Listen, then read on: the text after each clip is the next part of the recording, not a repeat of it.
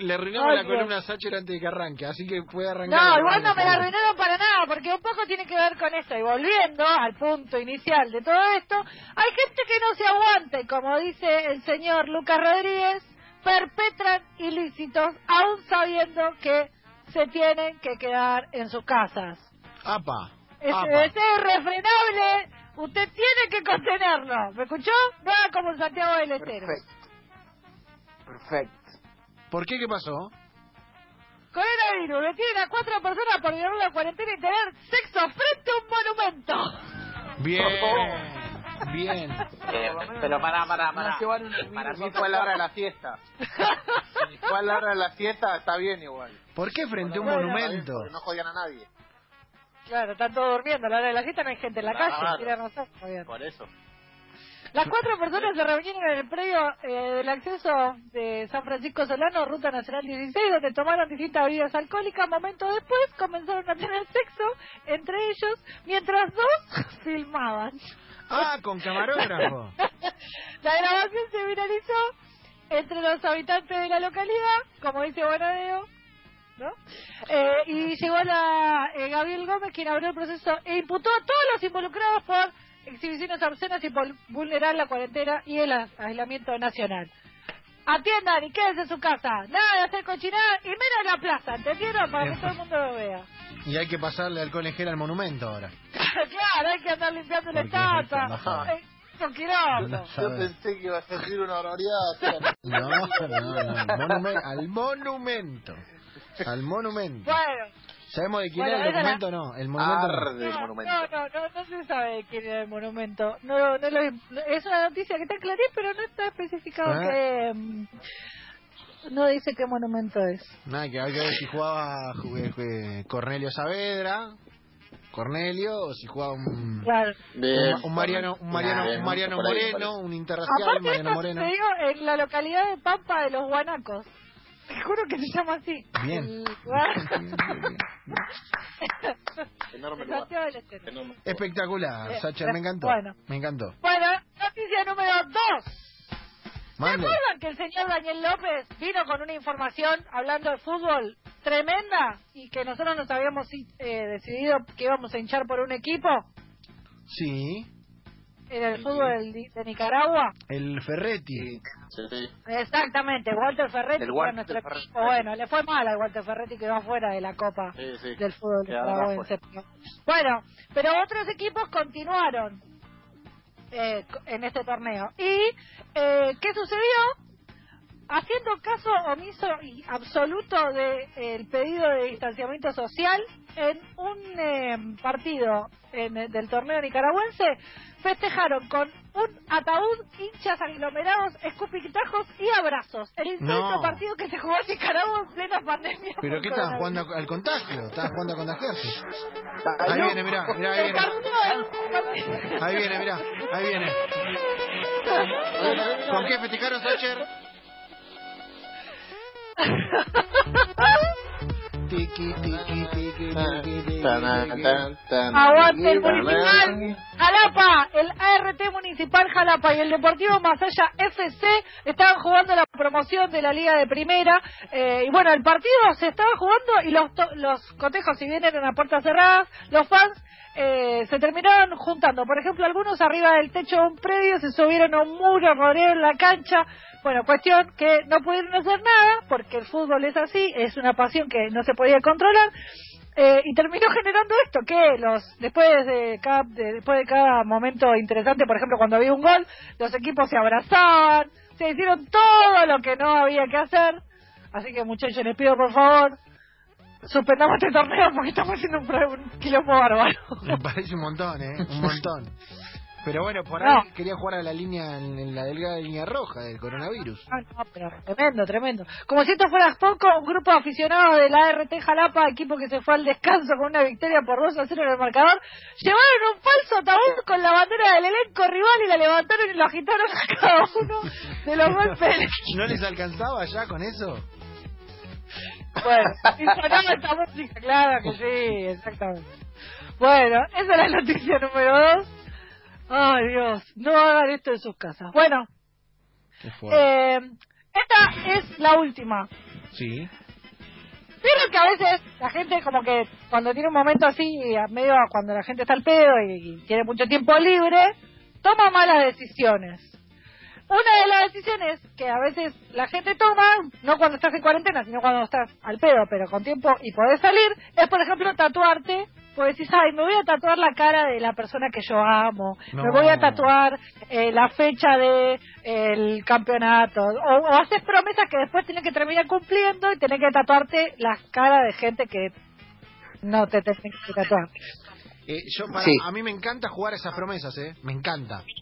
¿Usted qué se tatuaría? Eh, no, ¿Y yo, yo le hice a un amigo, no voy a contar quién, pero un amigo le hice, le- se iba a tatuar. Usted, eh, Lanza, usted es partícipe de ese grupo. No, no vamos a nombrar quién, pero eh, un Eh, amigo le no. hice prometer que si pasaba determinada cosa, se tenía que tatuar a Arsène Benché en una nalga. Y, y no pasó, lamentablemente, porque hubiera sido divertido. Bueno, menos mal.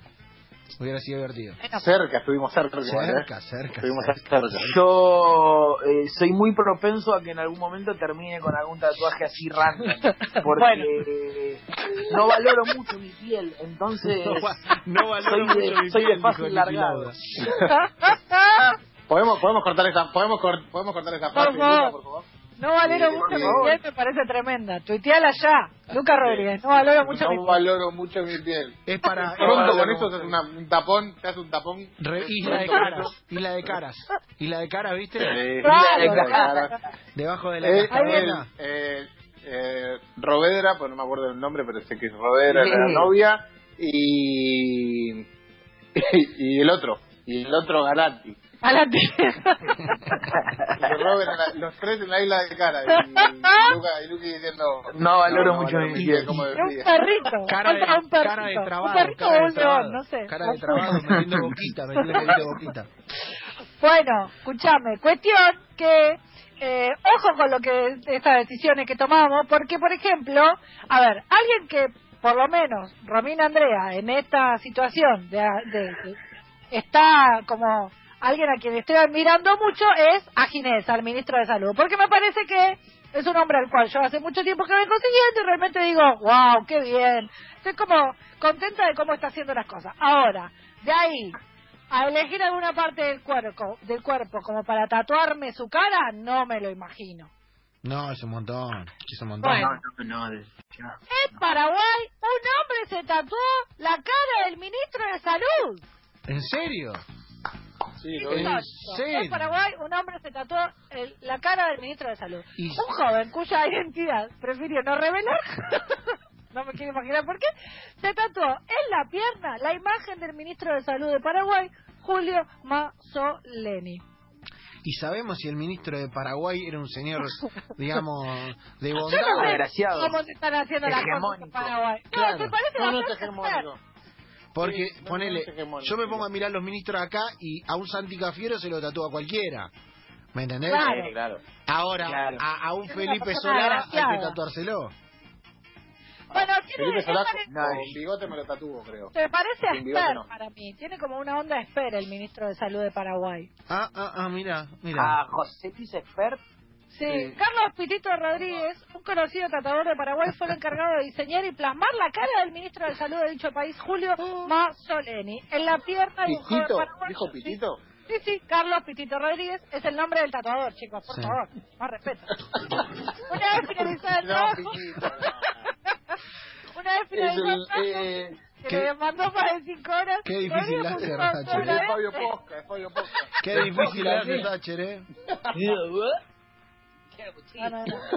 Qué difícil Thatcher todo, ¿eh? Bueno, yo te estoy leyendo la noticia, está la publicada, está en la página el litoral y acá está la noticia y está el tweet que confirma la- el tatuaje, todo. Yo no estoy inventando esto, viejo. Bien. En este ¿Cuál es el contexto, tatuaje más random que se harían? El tatuaje más random que se harían. eh, Bueno, yo no lo quería decir, pero yo no es un lugar obsceno, es en el corazón, ¿viste donde el Pipi Romagnoli tiene la madre? Sí. Sí. A la Bueno, madre, tengo la cara de Rucau. Buena. ¿Con la Bien. firma? ¿Con la firma? Con la firmaba firma todo. Rucau. Y claro, es verdad, firmaba la zapatilla. Firmaba la zapatilla, Rucao. Sí, firmó. Eh, Yo la tuve, yo la tuve la oh, zapatilla.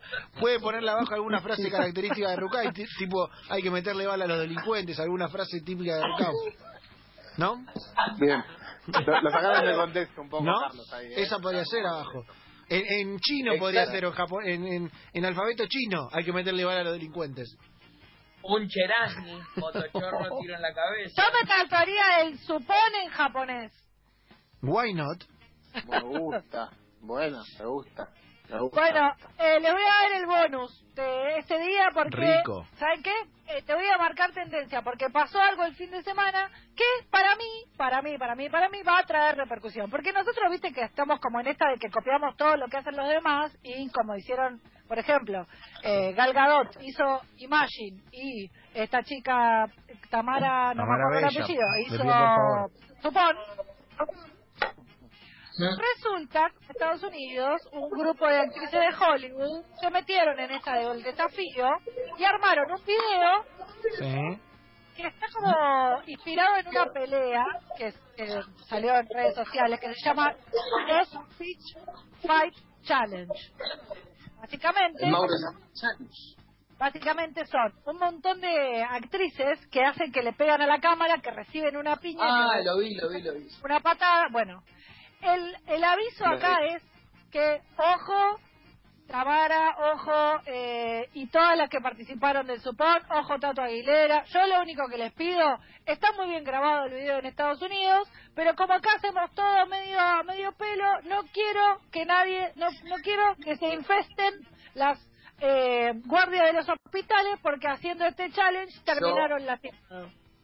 Tengo información periodística sobre esto. Diga. Opa. Atención. Ya se está, ya se está cocinando. ¿Y no ves? ¿No Oh. ves? Que te, que sos boludo. No te Pero digo, vas a terminar tengo- lastimado con la cara cortada. Yo tengo- no, no, no tengo es la más misma data. productora. No es la misma Tengo más productora. data, Eh, me está llegando data al celular, chicos. Yo tengo más data. A ver. Eh, en el video, o en el video original este, de, la- de las actrices norteamericanas, hay muchas dobles de riesgo. Es que claro, Claro. no son, o sea, son actrices pero son dobles de riesgo. No, bueno, tenés Muchas todo. son dobles de tenés, tenés alguna Sí, sí, doble sí. de riesgo y tenés a Margot Robbie, tenés a Scarlett Claro, Johansson, claro. tenés a Zoe Acá- Saldana. no sé si Celeste sí tiene doble de riesgo. No, acá no es con actrices. Ah, ah, ah. Es que con influencers. Bien. Mezclas. Mezclas. Van a Mezclas estar entre... como se llamaba el programa ese, Canal 9, que Mezclas. hacía que donde salieron todos estos que se cagaban a, pat- a patadas. Eh, Combate. eh, Combate, Nico van a hacer Quiato. to- todo lo de combate van a salir a hacer esto. No, no, no sé. puede ser que sí. Yo tengo información sobre un actor, amigo Sí. y un, un youtuber. Y, uy, qué fuerte esto. Qué Bueno, fuerte. por eso te digo, esta sigámosla muchachos, porque acá plantaron una semillita, la despapiemos toda la boludez que hace Hollywood y esto no para. Hay que, hay que conseguir los dobles de riesgo nada más, de los famosos argentinos. Sí. Y estamos. Sí, los dobles de riesgo, que acá los dobles de riesgo. Claro. Solamente Juan Palomino tiene uno que es igual. Sí, es verdad. Es igual, es igual. Es El doble verdad. de riesgo ¿Lo de, de Franchella.